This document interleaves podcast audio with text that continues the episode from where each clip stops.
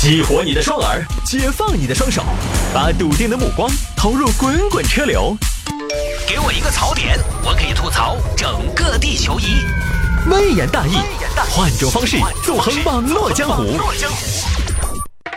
欢迎各位继续回到今天的微言大义。Hello，各位，我们就来看小新闻嘛。三十一岁男子用假驾照被罚，父母质问交警说他还是个孩子啊。那我觉得我也是个小宝宝。好吧，收听节目的同时呢，也欢迎各位来加一下我的微信号啊。还没有加微信的朋友，如果想进来跟我互动，也欢迎您在微信上面搜索添加谢探的微信号，我的微信号 c d t u a n c d t u a n，加为好友来跟我留言就可以了。如果您想在网上的平台来回听我们的节目呢，也可以关注一下喜马拉雅和蜻蜓 FM 这两个平台，在上面搜索“微言大义”就可以找到往期的节目来收听了。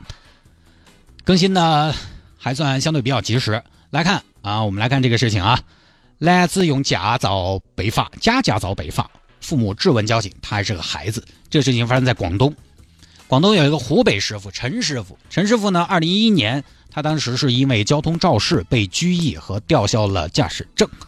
出来之后呢，也还是想继续跑运输，因为跑车，说实话，尤其是跑大车，虽然是他很辛苦，在相对来说呢，在技术含量和门槛不是特别高的工作当中，他算是一份付出，就一份收获，算是收入比较高的。选来选去还是想干回老本行，但是没有办法拿证儿了。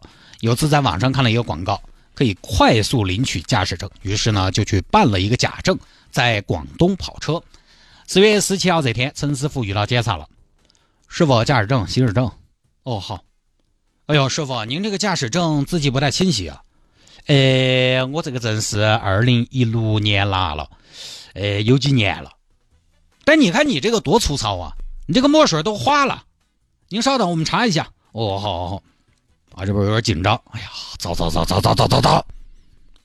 交警一查，师傅，查不到您的资料啊。哎，查不到您的资料。哦，查不到啊！哦，好好好好，要得要得，要得什么？要不得，查不到您的资料，知道吗？下来，你这个证儿怎么回事？有问题啊！你这个，哦，呃，哎呀，尽管这样的，这个驾驶证呢是我们朋友的哦，我们一起开这个车。那你的驾驶证呢？你的证呢有吗？我我有啊，但是我没带。没带是吗？为什么不带？我搞忘了。那行，那这样你报一下你的身份证号。啊，这边交警一查，发现陈师傅的驾驶证已经被注销了，也没有证啊。明天到交警大队来接受处理。你那个车辆呢？暂扣。哦，好嘛好嘛。回去之后呢，小陈师傅就跟爸妈说了这事爸爸爸爸，我今天开车被查了，查到了。对，我的车被扣了。让明天去交警大队接受处理，怎么办？爸爸，爸爸，我现在好怕怕。不怕人儿，有你老汉儿在，妈妈也在。对，爸爸妈妈永远是你坚强的后盾。明天我们一起去，我给他们说，我看他们要咋子。好，第二天，四月十八号，小陈在爸妈的陪同下来到了交警大队。同志，晓得我是哪个不？你谁呀？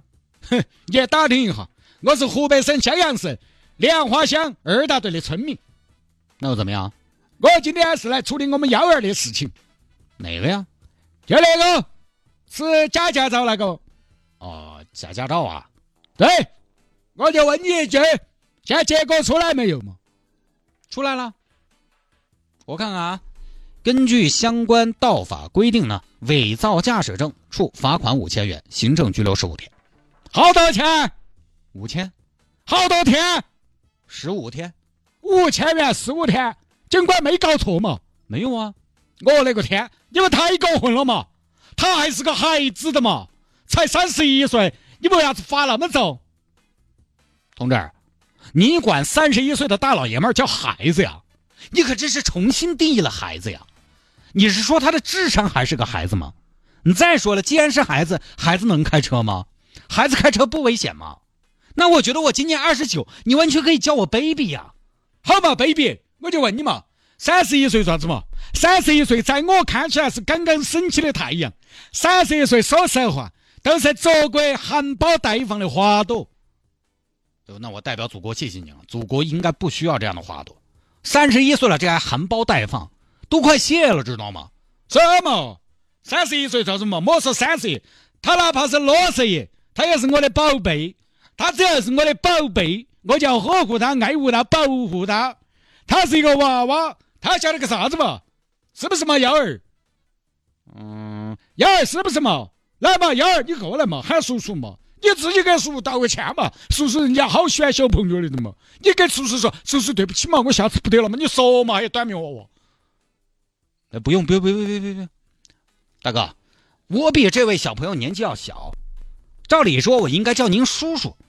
嗯，我们也是依法办事，做出的处罚有法可依。他是你的孩子，那你要这么说，谁不是孩子？谁没个爹妈？谁不是谁自己爹妈的孩子？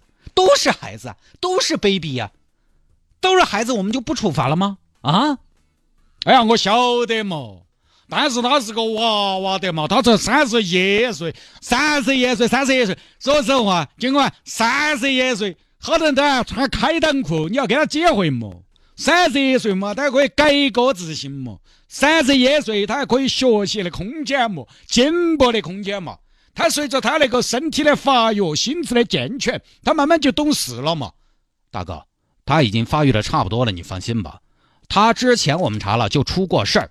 还不吸取教训，依然视规章制度为无物。他嘛，他也是想为家头分担嘛。呃，我们这个娃，我跟你说，尽管懂事得很哦，想我们享福哦，不给家头添负担，我们屋头有困难。我跟他妈一个月加起来工资只有三万多块钱，你想嘛，好恼火嘛，好具体嘛。你有啥子嘛，你给他说嘛，你要教嘛，娃娃不一定要罚嘛。不行，说和教是你们家长的事情，我们只管罚，我们的处罚完全合法合规。反正最后呢，也肯定没说通，还是该怎么处理怎么处理，就大概就这么事情。前边一小节呢，已经给大家解释清楚了，到底怎么回事，基本上还原了。当然有添油加醋啊。后来这个事情呢，就上网了，引起了广大网友热议。确实这个就比较奇葩了哈。呃，三十一岁还把他当成孩子，确实呢，在父母眼里，我们经常说，孩子再大，他也是自己的孩子，这个没有问题。但是于社会来说，没有这样的逻辑。只要你成年了，就应该承担成年人应该承担的责任。他是你的孩子，但是他不是社会的孩子。你对他可以有多余的宽容，但是社会不能有多余的宽容，或者说没有这个义务。社会应该有多余的宽容，如果社会能够做得到的话，但是没有义务。社会也没有理由为你对孩子的纵容和惯事买单，这也是我一直跟我们家孩子强调的东西。你在家里边有事儿，你可以哭，有事儿可以闹，对不起，出去了没有人将就你。你现在还小，没有人收拾你。你在家里边是掌上明珠，对不起，你出去了，你就是沧海一粟。所以我觉得父母的教育还是有很大的问题。我觉得对孩子的教育，一件很重要的事情就是什么呢？退神光，退神光，以自我为中心。走到哪儿都任性，想干嘛干嘛。出去了，没有人有义务将就你的。当然，这个社会对孩子呢，我觉得应该也会有一些适当的宽容。但是，第一，首先要是真正的孩子，三十一岁，对不起，不算孩子，老男孩子呀。老男孩做错事了，也要付出代价，接受处罚。第二，孩子做的事情的性质是什么？这个也要具体情况具体分析。第三，父母对于孩子做错事情之后的态度是怎么样的？其实你会发现在很多时候，无论是事件发生时，还是在事件发生后，在网络发酵的过程中，熊孩子父母的态度显得非常重要。他还是个孩子呀，我们理解他是个孩子，但是如果后果非常严重，那也请执法必严。他还是个孩子呀，但是如果父母没有及时的制止，而只是把他。还是个孩子作为理由，你是得不到支持的。就跟有些小朋友在飞机上吵一样，我们理解他是个孩子，他控制不了，确实。但是他是孩子，你不是呀，你总可以有一些措施。当你制止不了自己的孩子的时候，你总可以首先尝试干预。干预不了的时候，你也可以向周围的人表示歉意，哪怕你这个歉意不是特别真心的。哪怕你心里边想着他是个娃娃，你们那么激动了怎么？但是你 你表现出来不能这样，不能坐视不管。我相信很多时候，只要父母积极面对，哪怕你不太见成效，也能得到在大家的谅解。有次我赶飞机在安检口，一个小女孩止不住的哭，声音特别嘹亮。机场本来也不大，父母劝了好久没用，僵持了好一会儿，把孩子抱到一边去了。围观群众也没有说什么，也没有任何人显得刻薄，因为父母努力了，在父母努力的基础上，围观群众才理解他还是个孩子，就怕你放任。而放任的根本原因又在于什么呢？其实在于家长有的时候自己对于秩序的漠视，对于他人感受的不以为然，或者说没有，或者说无意识。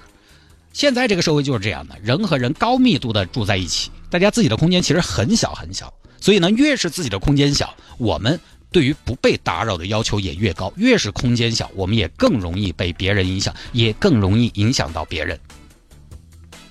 昨天从西安回来，在高铁上，我还制止了前排人大声喧哗，因为我们也不说人家爪子，或者说是哪儿的人，但是有一点是事实，就我们有的时候出去呢，拉帮结派的，成群结队的，那个人一多，我今天还在跟同事摆，人一多，有的时候就吵，因为人多了，七嘴八舌的，大家说话的声音都要大，你就出去十个人站成一队。最后一个人说话要让第一个人听见，那声音必须得大呀，就难免声音大。我就说的，哎，麻烦声音小点儿嘛，不卑不亢的。因为我出去了，我有的时候看到这种这种现象呢，我就要提醒，我不会，我不会现场不提，然后呢到网上发飙，我觉得没意思。我当场就提要的，因为确实你想在动车高头高铁上，大家密度好大嘛，每个人的行为都会影响到你旁边的人。现在就是这样的，它不像以前地广人稀、广阔天地，反正屙尿都随意。我现在坐电梯已经到什么程度？我是随时走到哪儿都要刷手机的，很多朋友都是。但有时候高峰时段坐电梯人挨人，我就不刷手机了。为啥子？因为我怕别人看见我的手机。不是，是因为玩手机手就会抬起来，会占地方。再不说再不说，我手抬起来要占用二十公分的空间嘛。电梯人多的时候，就显得我排得很宽，显得很霸道。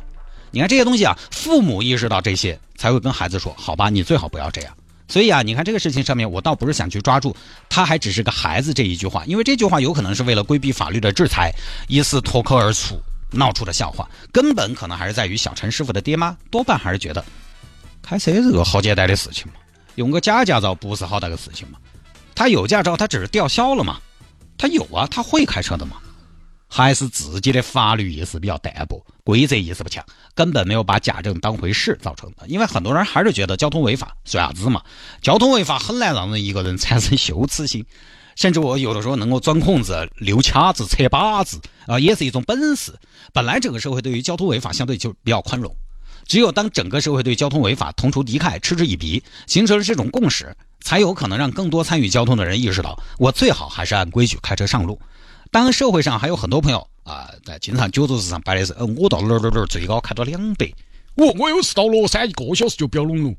当社会上还有相当多的这样的声音的时候，交通违法就不足以让绝大多数人重视，反正也就是扣分嘛，罚款嘛，啊，当然这个也不是中国，就是全全球都存在这样的问题，交通违法就是不容易让人产生羞耻心，当然这儿不打台面。有听众可能说：“哎呦，泰国娘子做个节目，我还不信你啥子事情都万无一失的，你高大完美的。”我在年终总结里边儿都写了的，我在节目里边儿人设高大完美。哎，这个嘛，我说归说，做归做嘛，说了不一定做嘛。但是说都不说，何况是做呢？我们尽量嘛。我们做节目肯定往好了说，不用最好，但是我们都希望自己更好。啊，老实说呢，我每年要扣分啊，扣点分多而不少嘛，但尽量嘛。大家还是把交规道法作为一个严肃的东西，这个东西呢不要儿戏。